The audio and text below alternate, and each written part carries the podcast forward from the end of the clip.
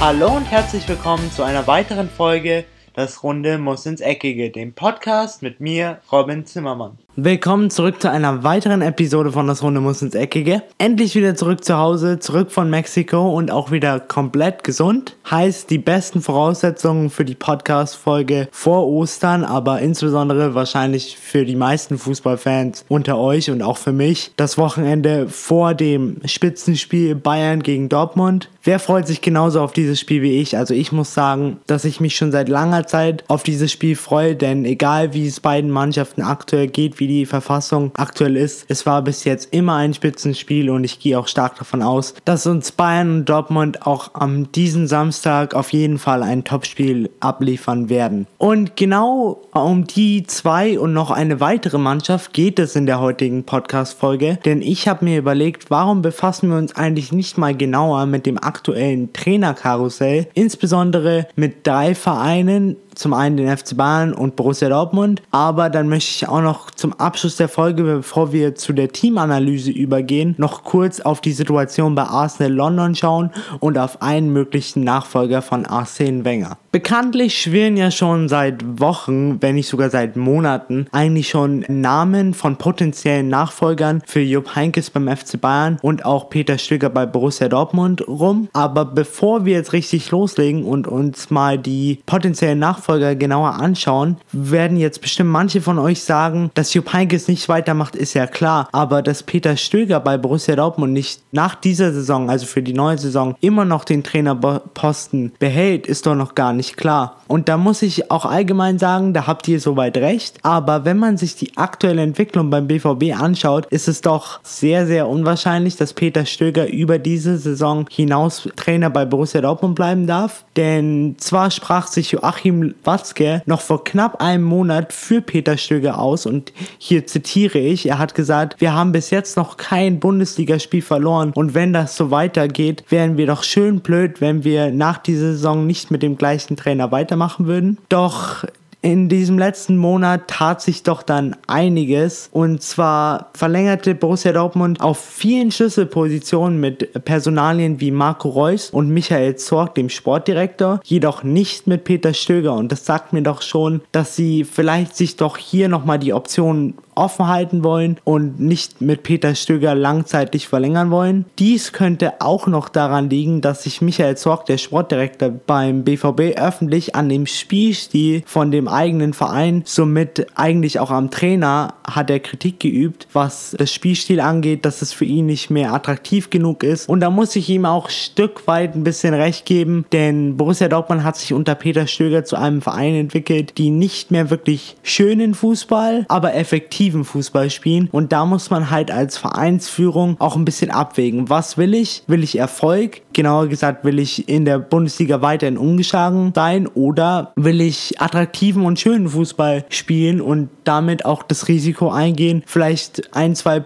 Punkte weniger zu haben und vielleicht auch ein oder zweimal zu verlieren. Und da muss ich sagen, persönlich meine Meinung, was das jetzt angeht, würde ich sagen, mir wäre lieber unattraktiven Fußball zu spielen und zu gewinnen, aber ich, das liegt natürlich an der Vereinsführung beim BVB. Was auch noch gegen eine Verlängerung von Peter Stöger spricht, ist das peinliche Ausscheiden in der Europa League gegen RB Salzburg. Von daher, wenn ihr mich fragt, abschließend, ist es sehr, sehr unwahrscheinlich, dass der BVB über den Sommer hinaus mit Peter Stöger als Trainer weitermachen wird. Beim FC Bayern schaut es eigentlich auf den ersten Blick komplett anders aus, aber irgendwie habe ich mich da nochmal mit befasst und habe so gesehen, irgendwie ist es trotzdem gleich. Trotz der guten Saison aktuell unter Jupp Heynckes stehen die Verantwortlichen beim FC Bayern bekanntlich ja immer noch ohne Nachfolger da. Denn nachdem Carlo Ancelotti in der Frühphase der Saison von dem FC Bayern freigestellt wurde, gab es, wie jetzt erst kürzlich herauskam, Differenzen zwischen den beiden Bayern-Bossen, Karl-Heinz Rummenigge und Uli Hoeneß, was die Nachfolge von dem Italiener angeht. Schließlich setzte sich Uli Hoeneß dann mit der Idee durch, Jupp Heynckes wieder beim FC Bayern zurückzubringen. Und aktuell sehen wir ja, dass das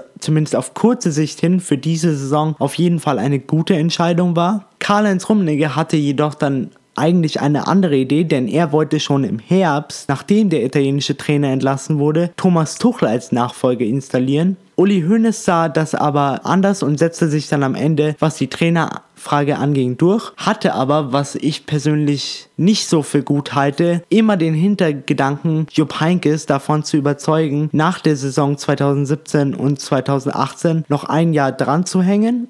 Und so bekam Tuchel immer eigentlich keine klare Entscheidung vom Verein. Also er, er hat zwar immer angeblich mit Karl-Heinz Rummenigge Kontakt gehabt, aber nachdem er nie wusste, ob er jetzt von beiden Seiten oder von nur einer Seite vom Verein gewollt war, hat dieser letzte Woche bekannt gegeben, dass er sich gegen einen Wechsel zum FC Bayern entscheidet. Man könnte das eigentlich am besten beschreiben, dass der FC Bayern sich alle Optionen offen halten wollte, aber Thomas Tuchel da nicht mitgespielt hat. Man könnte das so vergleichen, wie wenn wenn jetzt in einer Beziehung ein Mann ist zwar verheiratet, aber hält sich dann noch eine zweite Frau warm, so nach dem Motto, falls die Ehe nicht funktioniert, habe ich immer noch eine zweite Frau. Klar, ist es nicht sehr ethisch korrekt, aber das hat der FC Bayern so praktiziert und jetzt ist natürlich verständlich, dass Thomas Tuchel das nicht mit sich machen lässt und sich jetzt nach anderen und vielleicht auch für ihn besseren Optionen, wenn man mich fragt, umschaut. Um das Ganze mal kurz auf den Punkt zu bringen, jetzt suchen beide Vereine händeringend nach einem neuen Trainer und haben hierfür viele Optionen, aber zu wenig Klarheit und nur noch 50 Tage Zeit, bis die neue Saison beginnt. Deswegen habe ich mir jetzt gedacht, lasst uns doch mal ein bisschen genauer auf die Kandidaten eingehen. Was macht aus meiner Sicht, also nur aus meiner Sicht, Sinn und welche Kandidaten sind doch etwas unrealistisch und sind vielleicht nicht geeignet oder vielleicht aus finanziellen Gründen einfach nicht die richtigen Trainerkandidaten für die zwei Vereine.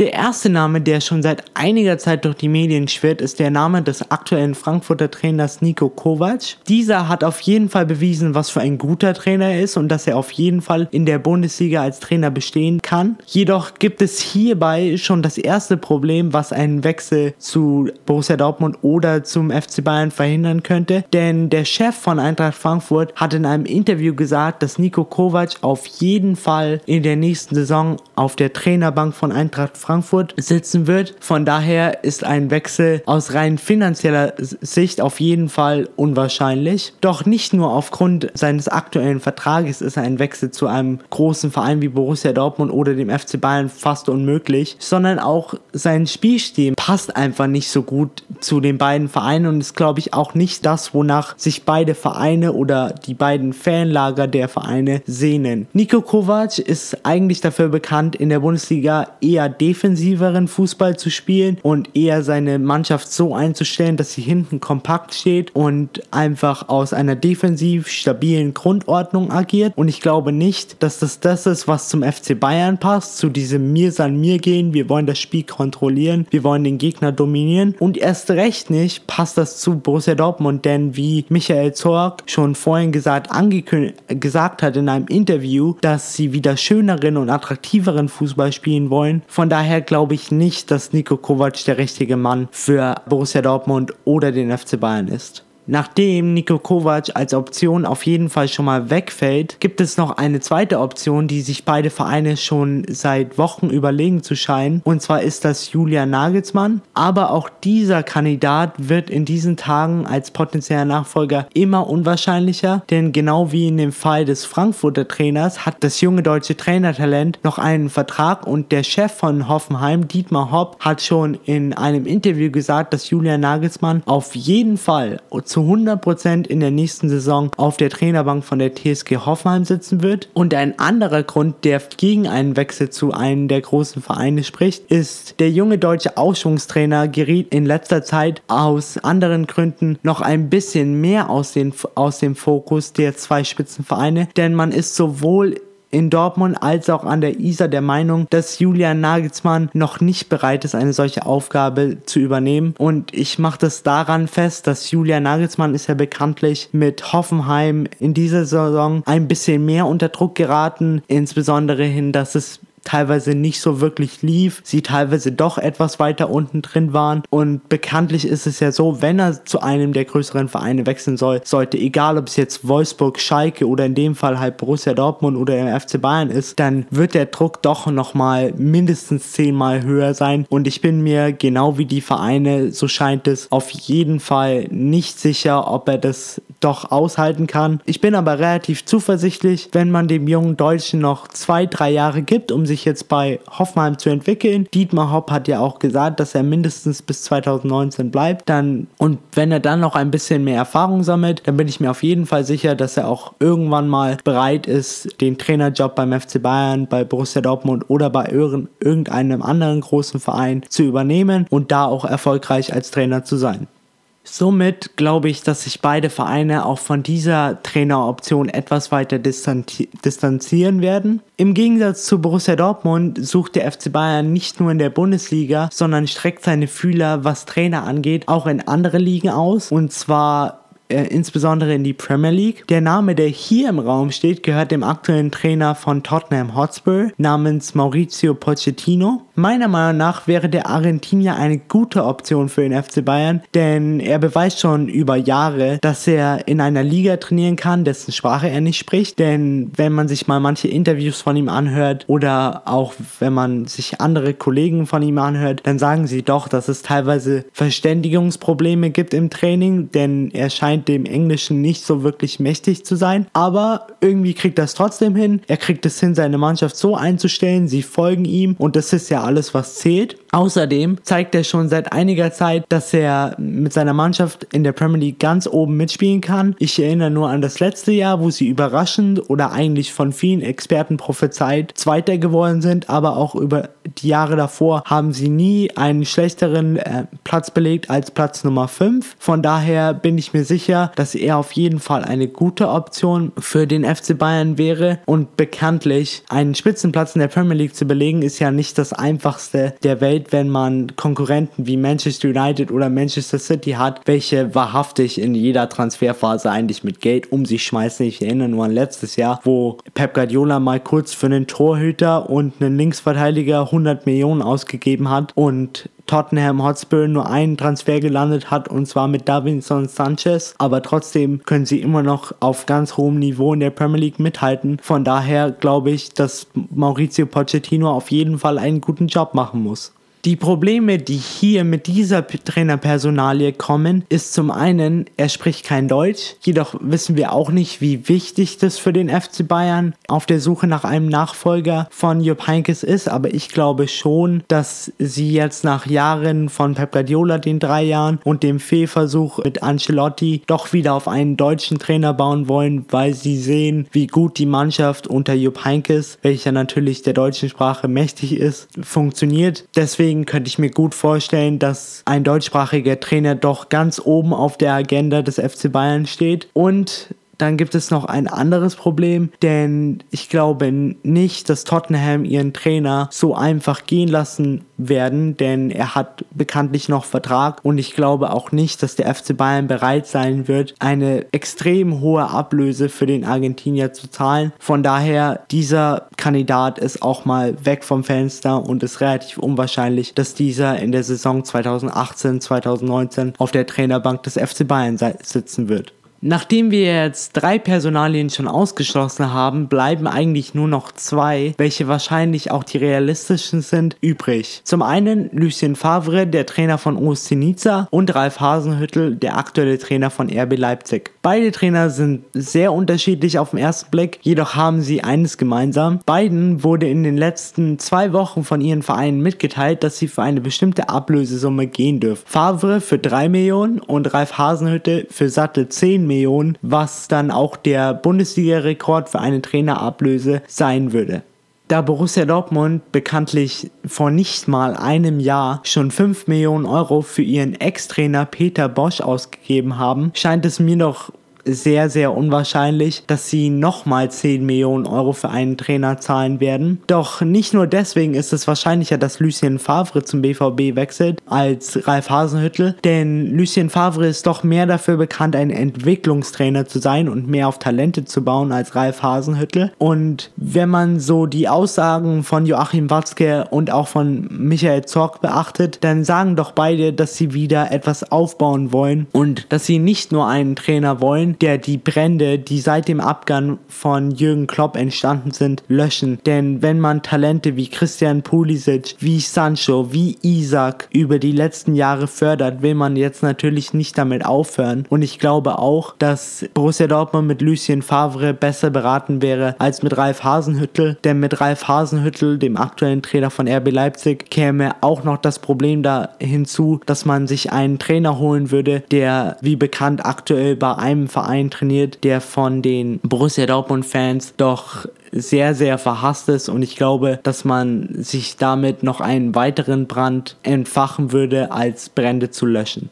Entwicklungstrainer schön und gut, aber passt er denn auch spielerisch und von seinem fußballerischen System in den Ruhrpott, insbesondere zu Borussia Dortmund? Ich glaube ja, denn er spielt einen ähnlichen Fußball wie Jürgen Klopp und Thomas Tuchel, attraktiv, aber kontrolliert. Und das ist genau das, was der Vorstand und auch die Fans beim BVB sehen wollen. Sie wollen wieder schönen Fußball sehen, aber sie wollen natürlich auch mit diesem Fußball erfolgreich sein. Und genau diese Mischung kriegt, glaube ich, Lucien Favre besser hin als Ralf Hasenhüttel. Somit bleibt nur noch Ralf Hasenhüttel als Traineroption für den FC Bayern übrig. Der Österreicher hat in den letzten eineinhalb Jahren bewiesen, dass er ein Spitzentrainer ist, welcher auch mit größeren Egos, insbesondere mit Nabi Keita oder auch mit Timo Werner und Forsberg, umgehen kann, was natürlich beim FC Bayern eine große Voraussetzung ist, denn der FC Bayern ist ja ein Ensemble von Stars und da muss man auch wissen, wie man mit diesen umgeht. Und was ihn auch noch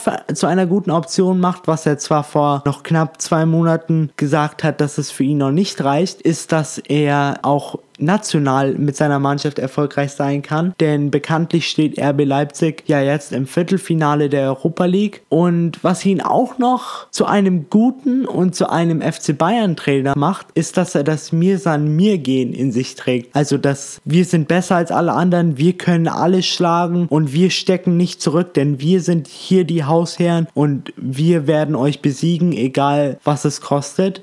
Von daher könnte ich mir ihn gut beim FC Bayern vorstellen, denn er spielt dominanten, kontrollierten, aber auch attraktiven Fußball und das ist genau das, wonach sich die Münchner sehnen und was ein Trainer in München auf jeden Fall mitbringen muss. Die 10 Millionen Euro Ablöse, die der FC Bayern zahlen müsste, wären bekanntlich Bundesliga-Rekord, jedoch halte ich auch das hier nicht für unwahrscheinlich, denn ich gehe stark davon aus, wenn die Bayern-Bosse sich im Sommer entscheiden, den Österreicher an die Isar zu locken, dann sehe ich die Ablösesumme Summe eher als kleineres Problem, was das angeht.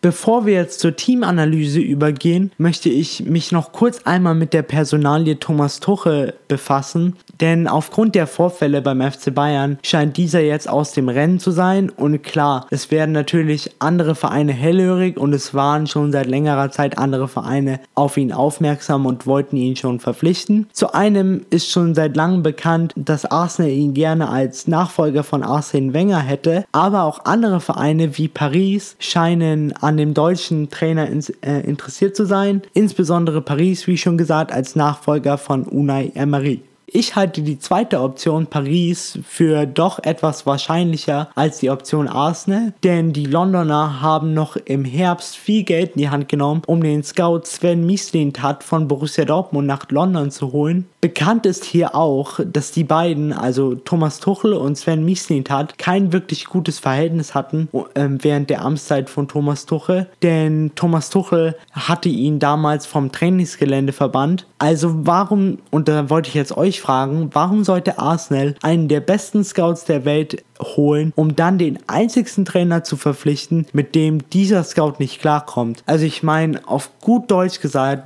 Arsenal macht manchmal irrationalen Scheiß, aber ich glaube nicht, dass sie den Trainer verpflichten werden, um dann für schlechte Stimmung in der Mannschaft und auch im Verein zu sorgen. Das scheint für mich einfach nicht schlüssig zu sein und ich glaube auch, dass sich das die Verantwortlichen bei Arsenal auf jeden Fall gut überlegen müssen und auch gut überlegen werden und vielleicht dann genau wie ich zu dem Schluss kommen werden, dass es einfach eine bessere Option wäre, wenn sie Abstand von Thomas Tuchel nehmen und sich vielleicht doch nach einem anderen Trainer umschauen. Kommen wir jetzt noch zur Teamanalyse. Und zwar habe ich mir heute Schalke 04 als Team rausgesucht.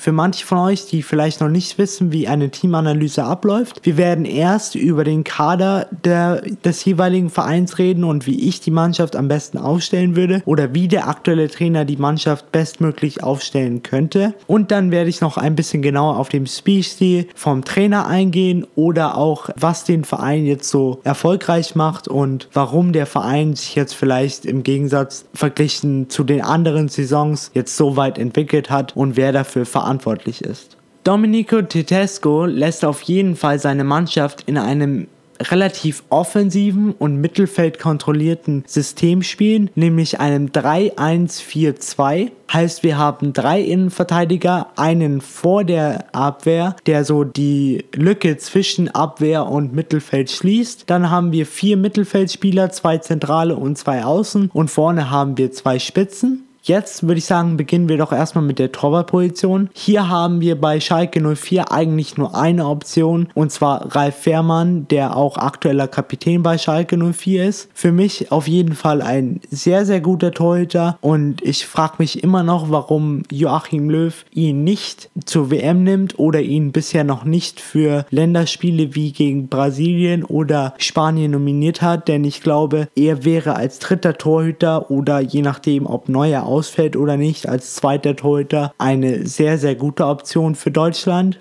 Als Backup-Keeper haben wir Nübel, der für mich wirklich keine Option darstellt. Und ich glaube auch, dass da Schalke 04 im Sommer, in der Sommerpause auf jeden Fall nochmal aktiv werden muss. Denn sollte Ralf Fährmann irgendwann mal ausfallen, dann braucht man einfach einen Backup. Von daher würde ich Schalke 04 raten, sich einfach einen jungen, talentierten Keeper an Land zu holen und den vielleicht zu entwickeln. Denn Ralf Fährmann ist jetzt auch nicht mehr der Jüngste. Klar, für einen Torwart, da geht es bis 35, 36. Aber ich glaube auch, wenn man einem jungen Talentierten die Option gibt oder die Möglichkeiten darlegt, dass er vielleicht in vier oder fünf Jahren Stammkeeper bei Schalke 04 sein kann, dann hat man auf jeden Fall gute Optionen, hier sich ein Spitzentalent in Europa zu angeln. Machen wir weiter mit der Dreierkette. Die wird meistens von den Personalien Naldo, Mattia Nastasic und Benjamin Stamboli gebildet. Zu Naido muss ich sagen, ein wirklich solider und immer noch auf sehr hohem Niveau spielender Innenverteidiger, trotz seines doch schon etwas fortgeschrittenen Alters. In der Mitte haben wir meist Matija Nastasic, für mich wirklich der Kopf der Abwehr, der wirklich alles zusammenhält. Und auf der linken Seite haben wir Benjamin Stamboli, der von Domenico Tedesco in der Sommerpause zu einem Innenverteidiger umgeschult wurde. Und ich glaube auch, dass das Benjamin Stamboli wirklich gut getan hat, denn er scheint jetzt endlich glücklich bei Schalke zu werden und hat sich auch zu einem wirklich wichtigen Stammspieler bei Schalke 04 gemausert. Weiter geht's auf der sogenannten Sechser-Position, der Position vor der Abwehr. Und hier hat Schalke 04 wirklich viele Optionen. Zum einen haben sie Bastian Ochipka, der diese Position ausfüllen kann, Max Meyer, Nabil Bentaleb oder auch Leon Goretzka, aber dieser wird ja nach der Saison Schalke 04 in Richtung München verlassen. Aufgrund der aktuellen Entwicklung muss ich sagen, und da bin ich auf jeden Fall einer Meinung mit dem Schalke-Trainer Domenico Tedesco, ist Max Meyer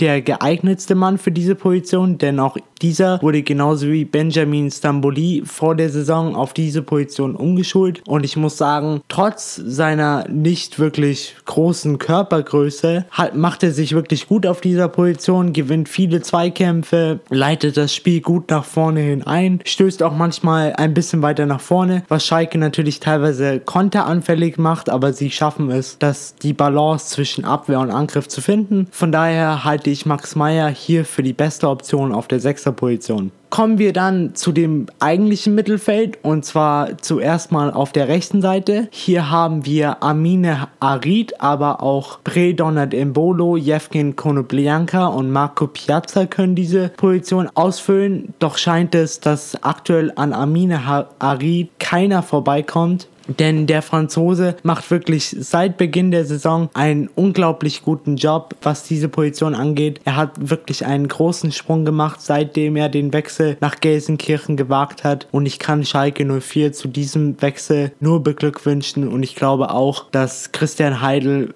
da einen wirklich guten Fang gemacht hat die zentralen Mittelfeldpositionen, hier gibt es genau wie auf den anderen Positionen, die ich gerade beschrieben habe, wieder unzählige Möglichkeiten, was Schalke auch insbesondere in der nächsten Saison, wenn es so weitergeht und wenn wir mal davon ausgehen, dass sie in die Champions League kommen, begrüßen werden, denn einen breiten Kader zu haben ist immer wichtig. Hier haben wir zum einen Leute wie Nabel Bentaleb, Leon Goretzka, Thilo Kehrer, Weston McKenney oder auch Alessandro Schepp, die diese Positionen ausfüllen können, die das beste Paar, wenn man mal davon absieht, dass Leon Goretzka zum FC Bayern wechseln wird, dann halte ich für das beste Paar Nabi Bentaleb und Leon Goretzka, denn beide sind sowohl offensiv als auch defensiv stark, beide sind gute Passgeber und sind auch teilweise für das eine oder andere Tor gut. Von daher glaube ich auch ohne Leon Goretzka sind sie auch sind sie für die nächste Saison, was diese beiden Positionen angeht, mit Weston McKenney oder auch mit Alessandro Chef auf jeden Fall gut gerüstet. Auf der linken Seite haben wir dann zwei Optionen und zwar Daniel Caligiuri, der mehr so als Linksverteidiger und linkes Mittelfeld agiert. Heißt, wenn der Gegner im Ballbesitz ist, lässt er sich doch etwas weiter zurückfallen und füllt somit die Linksverteidigerposition aus. Und dann haben wir noch Bastian Sebastian Ochipka, der so ziemlich das gleiche macht und eigentlich auch gelernter Linksverteidiger ist. Von daher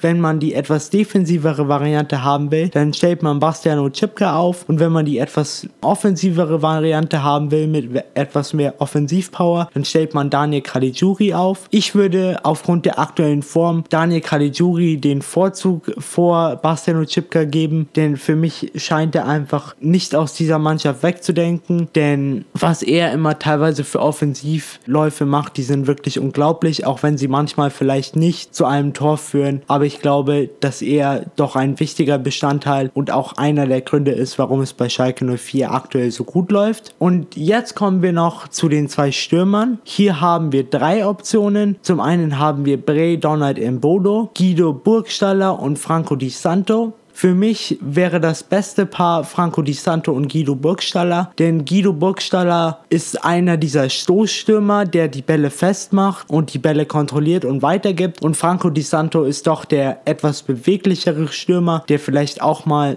den Weg durch die Lücke sucht. Von daher glaube ich, dass beide ein sehr, sehr gutes Paar darstellen. Und dann hat man noch Spieler im Hintergrund wie Jevgen Konoplyanka, Marco Piazza oder auch Bre Donald Embolo, die natürlich auf die beiden Druck auf, ausüben und je nachdem, wer äh, dann besser in Form ist, der wird dann bestimmt auch den Vorzug erhalten. Von daher auch was die Offensive, insbesondere den Sturm angeht, ist Schalke auf jeden Fall top aufgestellt.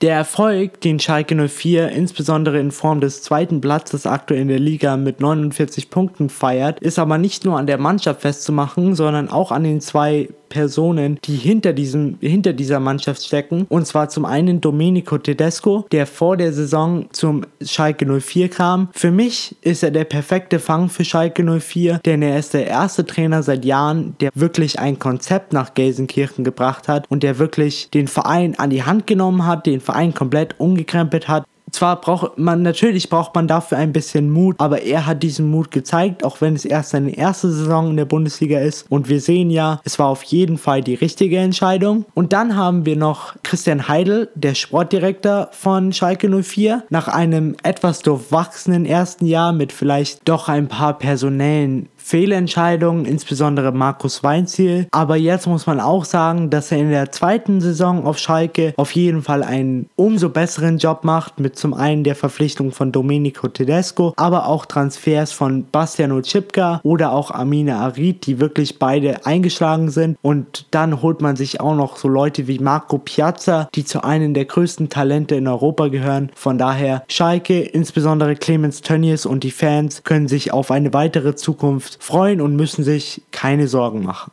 Das war's jetzt schon wieder mit einer weiteren Episode von Das Runde muss Eckige. Ich hoffe, euch hat das gefallen und ich möchte euch jetzt ein frohes Ostern wünschen und auf jeden Fall ein noch besseres Spitzenspiel zwischen Bayern und Dortmund am Samstag in der Bundesliga. Also auf jeden Fall nicht vergessen, falls ihr Gefahr läuft, ist es zu vergessen, dann schreibt es euch in den Kalender, kreuzt es euch mit einem dicken roten Kreuz an, denn ihr müsst dieses Spiel unbedingt sehen. Es wird bestimmt ein Spitzenspiel und ich freue mich dann schon auf die Montagsepisode, wo ich dann mit euch gemeinsam über nicht nur dieses Spiel, sondern auch über die anderen Spiele in den europäischen Ligen reden kann. Von daher, ich freue mich schon und bis dahin, ich bin raus. Habt ein schönes Wochenende, frohe Ostern und ciao.